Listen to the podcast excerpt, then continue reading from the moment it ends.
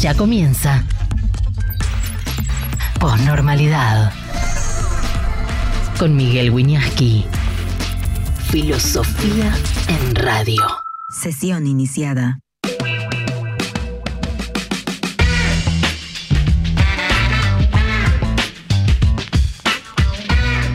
¿Cómo están? Muy bienvenidos a la posnormalidad en este país posnormal.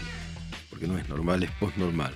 ¿En qué deriva esta posnormalidad política, sociológica, económica? No lo sabemos.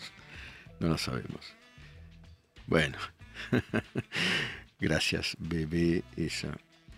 Eh, la justicia de Chubut, el juzgado federal número uno de Rawson, falló en favor de Ignacio Torres, de, la presentación del gobernador, de manera que, para algunos previsiblemente, la justicia de, Chubut iba a fallar de esta manera, de manera que, según este fallo, pero naturalmente habrá apelaciones y esto recién empieza, el gobierno nacional debería cesar con las exacciones por la deuda de Chubut con la nación y devolver incluso lo, quitado en su momento. Es un es el conflicto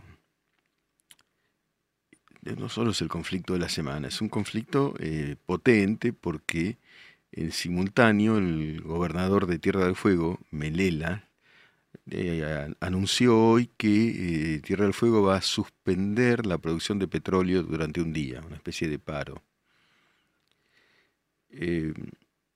Bueno, ahí hay una disputa con gobernadores más bien aliados al gobierno, porque los hay, y otros que se han revelado con Ignacio Torres a la cabeza. Hay una transformación muy profunda de todo, ¿no? Pollo Master afirma es una locura en la medida tomar una deuda y no cumplir. Claro, es la deuda que toma la, provincia de Chubut. Eh, no, no, no dije Fede Álvarez que Melela es aliado. No, no, no. Ya sé quién es. No, digo, hay gobernadores aliados con los cuales Guillermo Franco va a hacer este, una ronda de visitas y los hay opositores, naturalmente. Torres era aliado hasta esta situación. Torres era aliado. Bueno, hay una gran, este, una gran eh, movilización, digamos, de fuerzas políticas todos a la vez poniendo la vista en el discurso del próximo viernes de apertura de las sesiones parlamentarias de mi ley que va a ser a las 21 horas, inusualmente, siempre es en otro modo, siempre ha sido por la mañana, y veremos ahí, ¿no? Veremos qué dice mi ley, veremos cómo reaccionan los presentes. Martín Beltrán me disculpa, profe, algo no comprendo. Los mismos jueces de la propia provincia se autojuzgan si deben recibir el dinero de la nación. ¿No es medio raro? ¿No deberían ser jueces imparciales? Bueno, no podemos nosotros a priori calificar de parciales a los jueces, algunos afirman que sí lo son. Nosotros seguimos los, las fases de los procesos jurídicos. ¿Qué me pasó? ¿Me quedé sin voz? No. Esperen, a ver. Tomás Ramírez, ninguna sorpresa lo de Chubut, afirma, no, pero no, no cambia nada el, gobernador, el gobierno nacional va a apelar y eso lo decidirá la Corte Suprema. Al fin y al cabo, probablemente la, llegue hasta la Corte, quien es la que decide sobre problemas entre provincias y nación. Lucy van a caer todas las acciones de IPF a nivel país por la desconfianza que genera esta. Flor Drago Nación no puede apelar, sí, sí, ciertamente va a apelar. Nacho, pero la Corte Suprema es la que define un caso entre nación y provincias, ¿no? Sí, finalmente, pero hasta que llegue a la Corte, ¿cuánto puede pasar? El conflicto es ahora el conflicto que, se desató. Y Torres eh, salió fuerte, salió fuerte y acaudilló un grupo de gobernadores. Algunos retrocedieron un poco, sacaron el pie del acelerador, pero en todo proceso de transformación fuerte hay conflictos fuertes. Esta es una circunstancia en la cual una cantidad de reglas del juego, muy, muy arraigadas, muy antiguas y muy arcaicas, se están cambiando. Rudy Balboa afirma el diario de Milei Goyen, en alusión al diario de Irigoyen, donde se afirma que le decían a Irigoyen lo que quería escuchar. Mary Ramos, esto sienta precedentes y van a salir varios por lo mismo. Yo no sé. Evidentemente, yo tengo la impresión de que todo el gobierno de Milei va a ser un gobierno de confrontaciones diversas, por las propias características presidenciales, por, las propuestas presidenciales y porque me parece que Milei eh, se siente en su elemento en la confrontación. ¿no? Rodrigo C. escribe Viva Perón. ¿Y qué querés agregar con eso? Digo, pongamos en el, en el. Hagan lo que quieran, pero ¿qué querés que agregar con Viva Perón? ¿Qué, ¿Qué significa? Nada. Si sos peronista está bien, no pasa nada, si no lo sos tampoco, pero poner Viva Perón. Hay algo que en, teoría del discurso, en teoría de la lengua, es muy, es muy importante. Rotrota eh, dice, buenas tardes, era obvio que fallaría así. Así es, Ro. Era obvio. Sí, era, bueno, era previsible, era completamente previsible. Pero, Meli Ramos, pero eh, es que no debería ser así. Le hicieron la vida imposible desde el primer día, minuto cero. Sí, es, es que es conflict, digamos, la conflictividad es inherente a toda transformación profunda. Tomás Ramírez tenga en cuenta al pueblo argentino que si a Milei lo desestabilizan, las LELIX no se resuelven y estalla la hiper. Salarios de 20 dólares promedio. Suerte a los que escupen para arriba. Pero son momentos muy delicados. Pero es un fallo judicial. Orlando Rodríguez, ¿los peronistas son argentinos? Sí. Sí, claro. No hay nada más argentino históricamente que el peronismo. Eh, esto dice mucho de la identidad argentina. ¿no? Hechimi dice, subestiman al gobierno. Nosotros debemos estar tranquilos y confiar en mi ley porque tiene un equipazo detrás y saben bien que estas cosas iban a pasar. Federico Álvarez, interesante lo de la conflictividad respecto al pedido de cambio, por algo ganó mi ley y no la reta. Bueno. Mary Ramos, temo por el viernes. No, yo creo que hay que todo este proceso que es muy fascinante, complejísimo y económicamente complejísimo, me parece que no es el temor, uno a veces no puede manejar el temor, lo que debe prevalecer, sino el análisis, ¿no?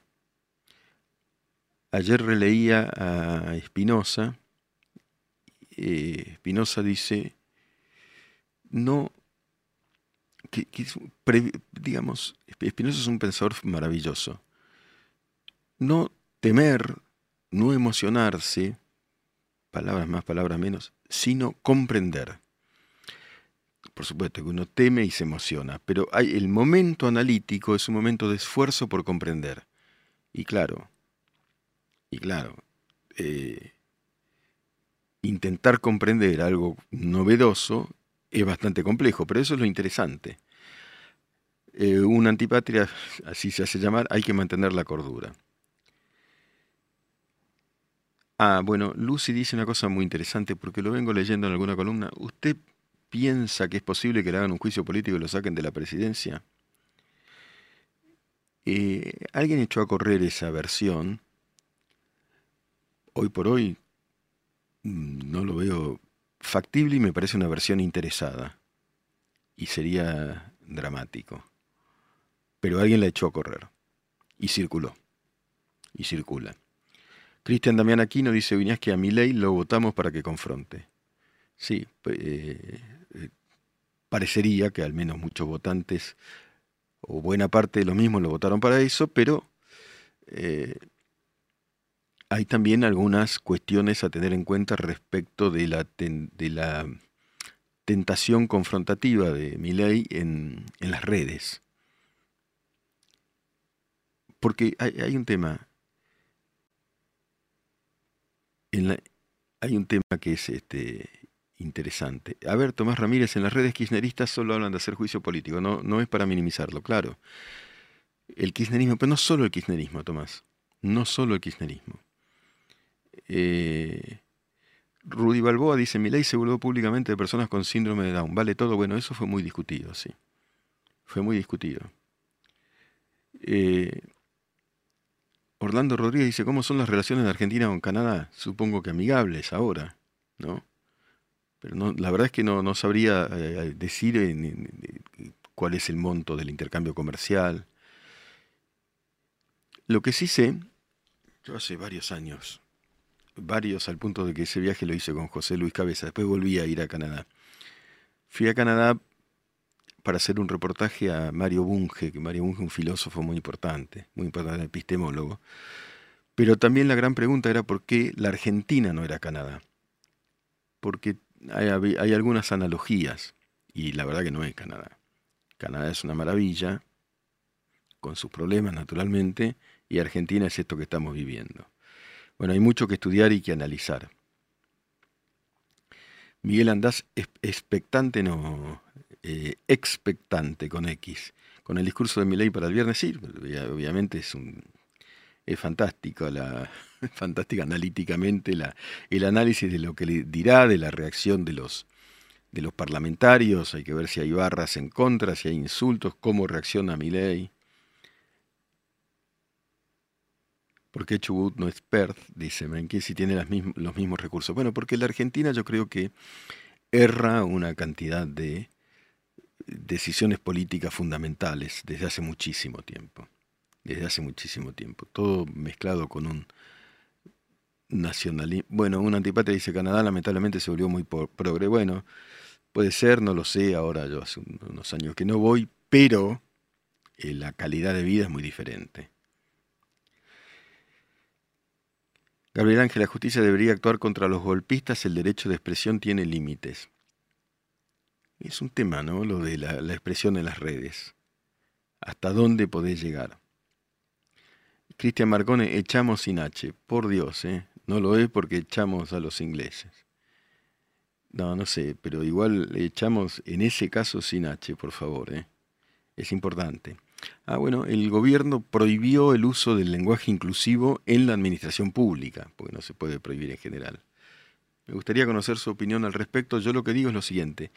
El lenguaje utilizado, el lenguaje inclusivo, que tal vez estuvo motivado por una causa noble, pero promovido como vector de propaganda política verticalmente, de arriba hacia abajo, eh, no, no se ajusta a lo que es la lógica del enriquecimiento del lenguaje, que en general es al revés. Son los lenguajes populares los que va de abajo hacia arriba, los que van modificando la lengua. La lengua se modifica. ¿eh? Profe, la justicia de, Chubut, Main Kiko dice, eh, falló a favor de Chubut. ¿Cambia algo esto? Y es un primer precedente. Mercy Ramos, en el mundo debería prohibirse el lenguaje inclusive. No, es un insulto al idioma. Vos lo podés prohibir, digamos, en todo caso se puede prohibir el uso en documentos oficiales. Uno puede prohibir que, cada persona hable como se le ocurra. Pero en general la mayoría no optó por el lenguaje inclusivo. O inclusive, no sé cómo se llama. No optó, no, es de unas elites. Y, y no precisamente de las populares. Rudy Balboa, Nacho salió en todos los diarios y de televisión, no lo saqué de un post random. Si ahora retiro el like, genial, no sé, pero no, no, no es, no ah, están, están hablando. No es nuevo esto de que mi ley llama demogólicos a personas. Bueno, esa es una discusión. Hola, profe Viñaski, las chiques están con mi ley. La libertad, bueno, uno me mandó, me mandó un lenguaje inclusivo. Eh, es un tema secundario. A mí en su momento me interesó mucho, pues los procesos lingüísticos son muy interesantes. La, lengua hace a una... Tomemos el caso de Italia. Italia, hasta Garibaldi, e, incluso hasta el día de hoy, en Italia se hablan innumerables dialectos, pero finalmente se adopta uno, que yo tengo entendido, Rotrota, si está por ahí, de corregime, o que sos Tana, eh, pero con la, con la unidad italiana se adopta un lenguaje que es el, el habla de la Toscana y de, del Dante Alighieri, que es el italiano. y en, en, Francia ocurrió algo muy parecido, mucho antes, ¿no? Porque Francia no vivió disgregada tanto tiempo, pero eh, en Francia se hablaban dialectos provenzales y muy diversos dialectos hasta que se adopta el francés y eso configura la unidad eh, nacional en, un sentido. En España la cuestión lingüística Dije bien, eh, Rotrota, vos que sos tana, muchos dialectos, pero un solo idioma oficial. Eh, Calixto 555, sí, porque cada provincia de Italia tiene como su, tiene su propio dialecto. Cada provincia, gracias, Rotrota, y me, me, confirma lo que dije. En España hay un problema lingüístico, ¿no? Porque en Cataluña, quien haya estado sabe que eh, el catalán de pronto pretende desplazar al castellano y el euskera, el euskera, yo cuando estudié en Salamanca, el euskera es una, un idioma que estaba perdido y que resucita un, un, nacionalista vasco que se llamaba Sabino Arana, pero sobre finales del siglo XIX. Entonces, eh, Jorge León dice, achamos a los ingleses. No sé qué. Eh, euskera de los vascos, claro, pero, pero el, euskera no se hablaba hasta donde yo estudié en su momento, antes del siglo XIX, sino que era muy, estaba muy reducido, pero en el siglo XIX el euskera empezó a predominar. Y se configura un nacionalismo vasco alineado, consistente, digamos, con la reivindicación fuerte y potente del euskera. El galego, lo que se habla en Galicia, es muy parecido al castellano y al portugués también, pero bueno, por eso España son todas las tierras de España porque ahí la cuestión idiomática es muy fuerte. En Valencia también se habla un dialecto. Eh, Fíjate, dice Mac Revolver, lombardos y napolitanos elegían hablar español cuando se conocían. Bueno, lo que pasa es que el reino de las dos Sicilias, que era el reino de Aragón, se hablaba español. Y yo entiendo que hay mucho vestigio de castellano en los dialectos del sur de Italia.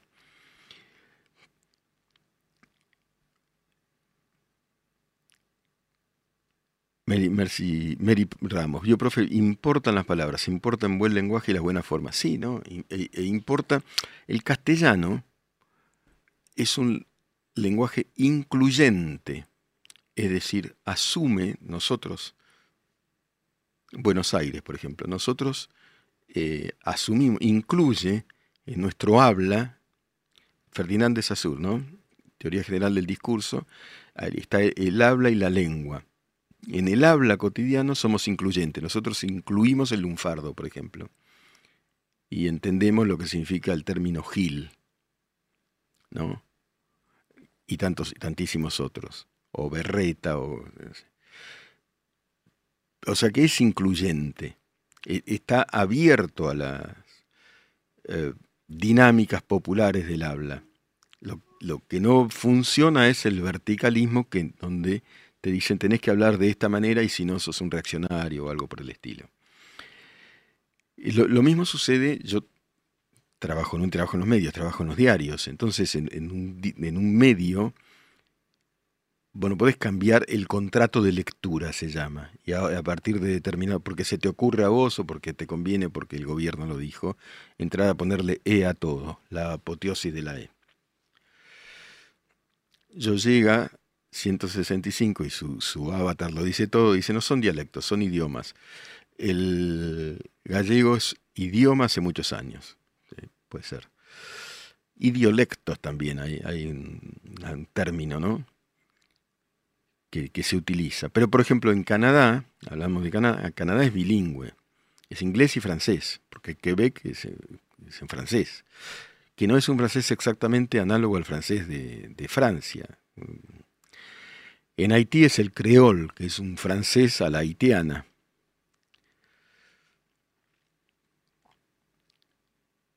Idiolecto de Humberto Eco. En ese caso, Humberto va sin H, porque es italiano, Resels Luthier. Eh, porque es Humberto en italiano. Nosotros en castellano le ponemos la H, pero bueno en sonatas, si yo usara palabras de 35 sílabas, nadie las podría eh, repetir. Como sea, el lenguaje cambia. Sonata, Miguel intentaba hablar solo con él. No, no, puedo, no me interesa, no. No lo hago. BBB es Humberto. Se para y jugamos con el, nombre Humberto. Sí, ya dijimos, Checho, que falló la justicia en favor de Jujuy. Nosotros vamos a seguir con nuestra saga recorriendo los feudos hoy vamos a ir a Formosa. Hablamos la semana pasada del Chaco, hicimos un, a través de un video, los viernes entregamos la, investigación de la semana y hoy nos metemos con Formosa. Porque está ahí, ahí está la, una profundidad corrompida en los así llamados feudos que es muy difícil de eh, erradicar. Muy difícil. Manquilo, le ve futuro al río Platense. La gente hace 40 años hablaba muy distinto como se habla hoy en la Argentina. Hace 10 años, eh, hace 20 años hablaba distinto, ¿sí? Pero, es inevitable que el lenguaje cambie. Gente que sabe muy bien inglés y que vuelve a Estados Unidos después de 5 o 6 años y se están hablando diferente. Eh, eh, Inglaterra tiene, por ejemplo, innumerables acentos al margen de, del el idioma de los galeses, eh, del celta, digamos, que, es como incomprensible, pero y muy poca gente lo habla, pero al margen de eso, los acentos en Londres, por ejemplo, lo pueden volver incomprensible. El inglés que uno aprende acá eh, es el clásico, digamos, ¿no es cierto? hablar con, comprender todos los acentos es una cosa bastante más complicada. Rotrota dice, inclusivo hace referencia a incluir. Y antes de pretender cambiar fantochadamente el origen de nuestra lengua en pos de la inclusión, hubiesen intentado adoptar medidas más necesarias e inclusivas que hablar como un pavote. no, claro, porque el lenguaje inclusivo finalmente no incluyó a nadie. No incluía eh, materialmente a la gente, ¿no? Siguieron habiendo la misma cantidad de femicidios o, o mayor y discriminaciones al por mayor, etcétera, etcétera, etcétera. Germolina dice, hay que ir a bardear a Morales. No, no, no bardear a nadie, no, no, no, no. Eh, escuchar y debatir en todo caso. Lucas Martínez, el, verdadero lenguaje inclusivo es el de señas. Bueno, ahí estoy de acuerdo. Eso incluye, y el braille también incluye. Eso incluye de hecho. Sí, el Checho dice lo que dijimos hace un rato, en Tierra del Fuego hoy paro de petroleros. Eso, a ver, es un tema el de los paros, ¿no? Porque la verdad es que no resuelve parar la producción y sobre todo no lo resuelve para los propios, en este caso fueguinos, aunque la producción de petróleo, el gas es más fuerte en Tierra del Fuego, el petróleo es un 0,5%, y en, Chubut tampoco resolvería y probablemente la, misma provincia es la que empezaría a, padecer la escasez. Pero bueno, eh, el asunto de paro, claro, son viejas políticas los paros. Yo en general coincido con eso. El paro es una medida de última instancia eh, y que además durante el último gobierno este, no, no los ha habido. ¿no? No los ha habido. ¿Me van a avisar chicos cuando tengamos a Gabriela Neme? Sí. Estamos con Gabriela Neme, que es diputada provincial del Nuevo País eh, en Juntos por el Cambio de Formosa. Eh, Gabriela, si estás allí, muchas gracias por conectarte con nosotros desde Formosa. Hola Miguel, buenas tardes a vos y a, tu audiencia. Bueno, a ver, danos un panorama general de lo que está ocurriendo en Formosa, cuáles son los problemas más graves, si ves alguna evolución o involución, cómo está Infran, qué es lo que está sucediendo. Bueno, y el problema más grave en Formosa es Infran.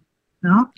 Infran, que, quedó muy golpeado después de las nacionales, donde en Capital eh, la boleta de Milei, del presidente Milei, gana las elecciones, eh, que claramente sin jugar con ley de lemas eh, empieza a, a, desvanecerse el poder de Infran y, y, ha arremetido contra todos aquellos empleados públicos que pudieron haber puesto un me gusta, pudieron haber hecho un comentario a favor del presidente Meley, los ha despedido a pesar ¿Ah, de ser empleados de...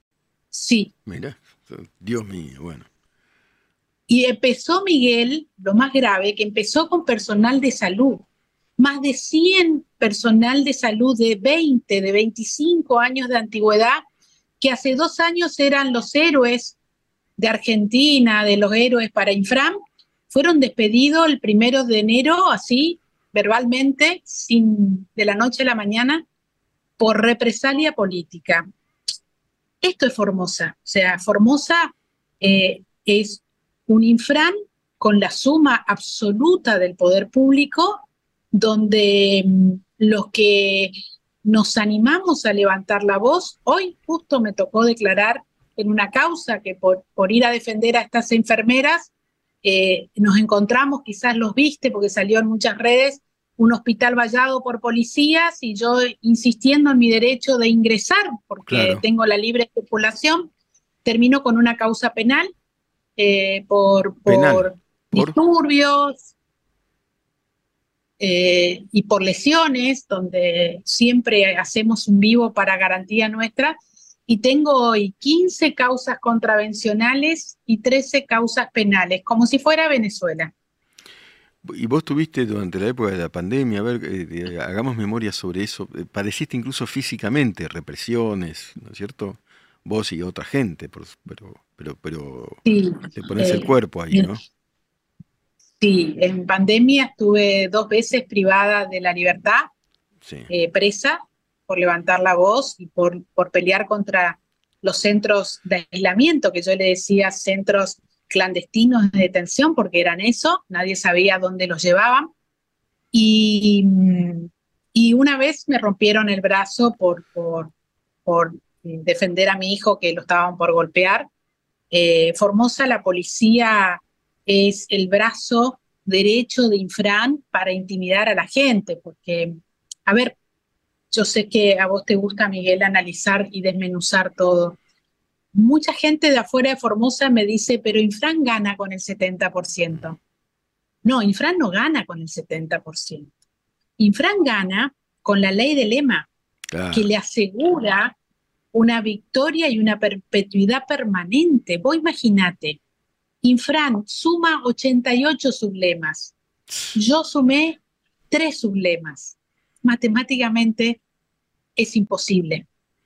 Más los paraguayos, más la suma del poder público, el manejo absoluto del tribunal electoral, más el miedo que se le mete a la población, porque tenemos una población, yo afirmaría que sufre del síndrome de Estocolmo.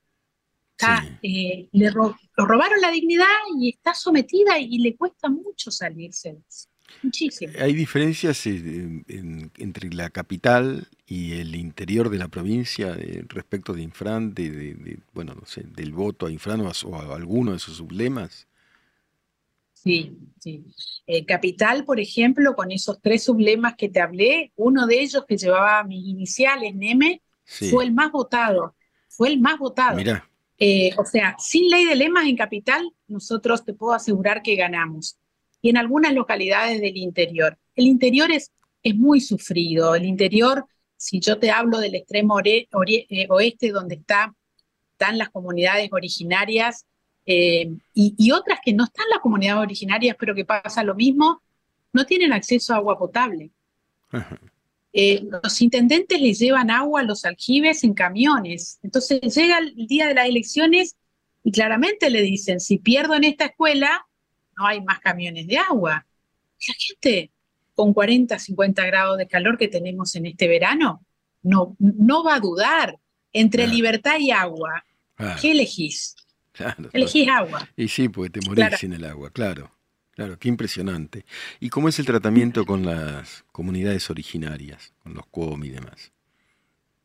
Bueno, están tan, les han robado la dignidad. Nosotros tenemos caciques como Félix Díaz, que seguramente lo conocerás, que, es un, hombre íntegro, que lucha, pero hay otros que caen en, en las garras de Infram.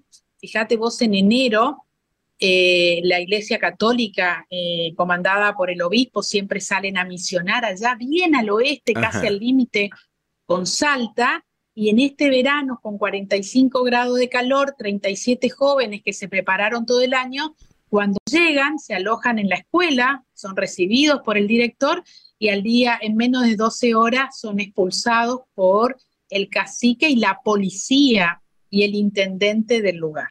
¿Y bajo, eh, qué, bajo qué figura? ¿Por qué son expulsados?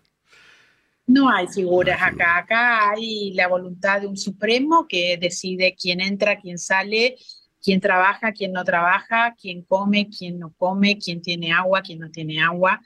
Eh, yo digo que vivir en Formosa es como en la época de la conquista ir al sur, salvando algunas distancias, ¿no? Nosotros, Miguel, somos una isla, donde yo entiendo que, que por ahí el país le cueste mirarnos y a la política, porque somos el 1% del padrón electoral, o sea, no valemos electoralmente, pero mm, a mí, eh, a ver, yo vengo de fuera de la política, hace cinco años soy abogada, me involucré porque quería que algo cambie, porque me dolía que mi hijo que estudia afuera me diga, mamá, no vuelvo más a Formosa mientras esté en Fran. Entonces, eh, uno se plantea qué, qué no hizo o qué hizo mal. Y me metí para que algo cambie. Y yo veo, Miguel, ¿no? Eh, un gobierno que terminó, que ha sido para mí el peor de los gobiernos. Un gobierno anterior de Cambiemos que no cumplió lo que nos prometió de pobreza seria. Un gobierno actual que, que, no le está encontrando el camino para, para, para la gente como nosotros que tiene hambre, que tiene necesidades básicas, que el formoseño, yo te puedo asegurar, el formoseño el 90% no entiende de la ley ómnibus, del DNU, quiere comer o quiere tener agua. Entonces estamos como, como a contramano del país. Nadie mira Twitter, digamos, en Formosa para, para ver, eh, somos un poquito lo que por ahí seguimos, pero digo, eh, necesitamos que nos miren, necesitamos que el gobierno nacional se dé cuenta de que tiene que intervenir la justicia en Formosa. Sin justicia no podemos acceder. Mira, te cuento algo. Sí. Hace cuatro meses nosotros desde nuestro bloque planteábamos que se declare la emergencia sanitaria porque teníamos muertos todos los días por dengue. El Estado tapó hasta hace un mes las muertes, la cantidad de infectados. Tremendo. Y y tremendo. Y no, no, no quisieron vacunar, no querían hacer campañas de concientización, no querían, eh, realmente la gente está abandonada. Y si vos no tenés acceso a salud, si vos no tenés plata como algunos privilegiados que yo pude en agosto tomarme un avión y llevar a mi hijo para salvarle la vida, acá se mueren. Entonces, si yo no puedo tener una justicia, porque el 70% de los formoseños que trabajan tienen una obra social provincial y lo hago entre comillas porque no es obra social, es, es un instituto de asistencia al empleado público, entonces el amparo del juzgado federal a ellos no le compete y la justicia provincial no te garantiza un solo amparo favorable para alguien que necesita acceso a salud. Entonces, ¿de qué te hablo? De falta de agua, de falta de energía eléctrica, de falta de caminos dignos para tener acceso en Formosa no hay un solo, una sola línea de colectivo interurbano que te garantice llegar a cada pueblo. Si no hubiera tráfico o, remises, eh, la gente no puede movilizarse de un lugar a otro. Y nos quieren así aislados, callados, marginados. Ese es el modelo. Y sufriendo. ¿Y vos ves alguna puerta de salida, alguna luz, digamos, este, respecto de, bueno, o, o Infran es perpetuo? Y, el formoseño tiene mucha fe, por eso en las elecciones eh, ley sacó un 45% en Formosa, que es muchísimo mm. eh, para los antecedentes de Formosa. El formoseño tiene mucha fe en que, en que el presidente, el nuevo gobierno, pueda intervenir la justicia para lograr el equilibrio, porque en Francia no nos sale hasta que no salga con los pies para adelante. Claro. Él no va a abandonar el poder. 25 años y no hay plan hídrico en Formosa, en una provincia que está rodeada de ríos, realmente habla de, negligencia y de inoperancia. Pero lo peor es la falta de transparencia pública, Miguel. Eh, todos los años, ahora vamos a ver el, el viernes que dice Infram, pero habla de una provincia desendeudada. Gracias a que hubo un cambio de gobierno, nos enteramos ayer de que Formosa tiene una deuda de 11 mil millones de pesos. Entonces, es una burla a, los diputados que él se siente en la Cámara a decirnos que somos una provincia desendeudada, es hasta un delito. Definitivamente. Eh, Gabriela, eh, ¿hay control sobre el narcotráfico en Formosa? ¿Qué pasa con ese tema? No, no, el narcotráfico, bueno, lo vimos en la gestión de Macri, con Patricia Bullrich, eh, con una gran gestión que tuvo que ver en Formosa, donde cayó el camión de los zapallitos de la sobrina de Infran, donde cayó el secretario del senador Mayán Vareiro con una camioneta con cocaína. Formosa es un infierno con la droga. ¿El secretario de eh, Mayán? Sí, sí, Vareiro, que trabajaba para Mayán y él tumbó con su camioneta y ahí encontraron, eh, no me acuerdo bien los kilos, pero unos cuantos kilos de cocaína y no pasa nada. No pasa, mirá, de casa de gobierno, yo sé que vos estuviste en Formosa, no sé si llegaste a conocer el Mangal, pero de, de casa de Formosa al Mangal deben haber unas 20 cuadras, sí. que es el, terreno que el año pasado expropió Gildo Infran para supuestamente ampliar una obra de agua, pero en realidad es la puerta de entrada del narcotráfico y del contrabando. Ahí ni prefectura no se puede acercar, ni gendarmería, es la policía absoluta. Por eso la esperanza ahora de que el gobierno nacional equilibre con las fuerzas nacionales las competencias. Claro. Hace, hace un mes yo fui con, mi celular, porque bueno, mi, mi arma, eh, Miguel, es mi celular, y, y eso me sirve, abre puertas, porque en la costanera hay una bajada así con escalera y la gente iba a pescar porque es la, la, boca de un riacho. La policía desde la pandemia no nos dejaba bajar.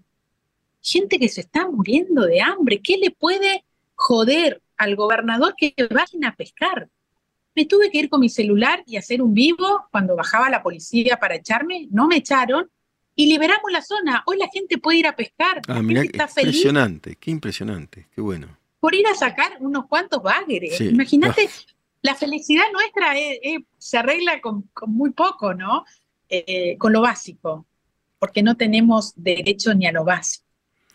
Vos imagínate que hace 25 años tenés al mismo gobernador, a los mismos ministros, que cuando muere uno, que cubren con otro mismo que tienen dos o tres carteras, una sola persona, y porque son una banda de cómplices, porque se han hecho millonarios a costa de la pérdida de, de, la pobreza de la gente.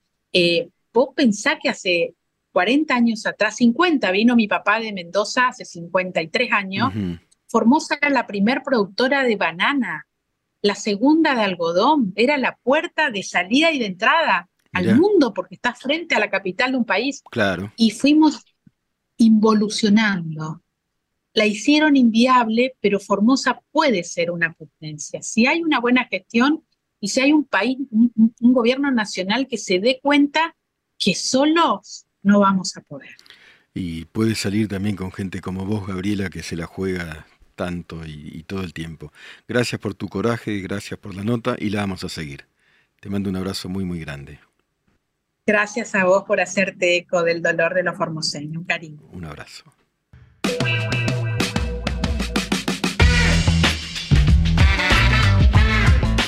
Quiero que vean en un eh, video que vamos a pasar ahora eh, cómo se adoctrinan a los niños en Formosa. Dos cosas más digo. Muchos de ustedes preguntan qué es la ley del lema. La ley del lema solo se usa en Honduras y en Argentina. Son, por ejemplo, por el Partido Peronista se presentan 88 sublemas. El, que saca más votos dentro del Partido Peronista suma todos esos votos. O sea que vos sumas el candidato A, B, C, D, F de sublemas de un solo partido, pero no es que Infran solo saca los votos que le permiten ganar. Eso ocurrió en Santa Cruz mucho tiempo. Es una aberración.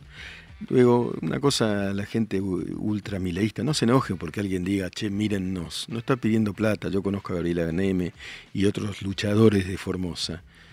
Eh, mírennos, es gente desesperada, es gente desesperada, después se verá la manera, pero es una barbaridad.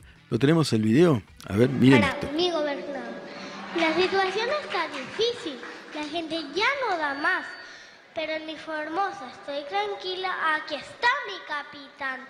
Perdonen mi fastidio, sé que soy de corta edad, pero hasta una niña como yo se da cuenta de la realidad. Realidad que muy pronto ya se ha de acabar, cuando la gente elija a quien tiene que gobernar. Personas como usted, mi gran capitán. Personas que generen trabajo e igualdad.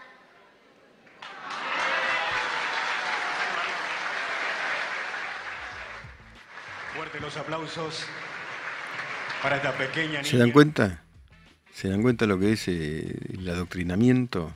La aberración termina con la vez de la victoria, nuestro capitán. Eh, yo fui a Paraguay e investigué mucho sobre el tema del narcotráfico. Fui varias veces, ¿no? Pero Paraguay, Formosa, hay que investigar mucho más, ¿eh? Mucho más, mucho más. Este adoctrinamiento y la, gente que se anima a confrontar con, con Infran ahí adentro, la verdad es que la, sufre, la sufre muchísimo. Y los demás están con hambre y con sed. Corea del Norte acá nomás, dice a Marty. Bueno, es tremendo, efectivamente es tremendo. Es el, son las raíces feudales de la Argentina. Esa, esa va a ser nuestra, nuestra línea editorial hasta donde podamos y vamos a hacer los viernes un documental, digamos, breve, mostrando para que no tener memoria sobre estas cosas que son la Argentina de hoy. La Argentina de hoy. Eso también es la Argentina de hoy. Y cambiarlo es complejísimo. Complejísimo. Es, es una gran tarea y por supuesto eh, con, una gran oposición. Eh, por donde mires en Formosa encontrás horrores. Lo que hicieron en la pandemia fueron poco menos de campos de concentración. Se cerraban a la gente meses, eh, no sé por qué, por, espíritu autoritario. Por espíritu autoritario, definitivamente. Autoritario cuasi totalitario. Bien, vamos a leer el poema. Filosofía en radio. En la posnormalidad la poesía se lee de pie, en este caso del gran poeta dominicano Manuel del Cabral, Sexo cumpliendo. Digitales delicias gobiernan superficies. El lecho cruje. Cruje de pueblo fabricado a besos. De pronto un sudor blanco roba el futuro en gotas, y un sabor hay de mar que busca no ser agua. Sabor de ropa derrotada a clima, a ternura de plumas prisioneras, a mañana que anda por su cuerpo, por su aluvión de tibia nieve a sueldo, censo precipitado, derretido, pequeña muerte desprendida viva, desprendida, invadiendo dominios de líquidas raíces y a ocultos empujones azules por sus venas narradores extraños, materiales secretos que galopan cruzándose de vida, un resbaloso mundo de minutos con siglos, un semental tumulto que anónimo prepara, espacios dolorosos, números obligados a levantarse como héroes, sin embargo gomas hay ataúdes, redes, para mariscos terrenales se coagulan sus ángeles sin puerta, cielos de caucho eunuco los ahoga, mata sus puros empujones blancos, mata sus furias de humedad reunida, pero terca, toda la zoología se le sube a su cuerpo, por sus manos elásticas como palabras, por el valiente oficio de pan que hay en los senos, anda un blando, anda un suave, anda un dulce silencio de leopardo, y la materia tiembla, tiembla sobre boticas y birretes, sobre encuadernadores de siglos educados, y como un dios que entra apartando trigales enlutados, solo su clima sólido de súbito abre auroras profundas, vigiladas, para poner de pie cada año a la tierra.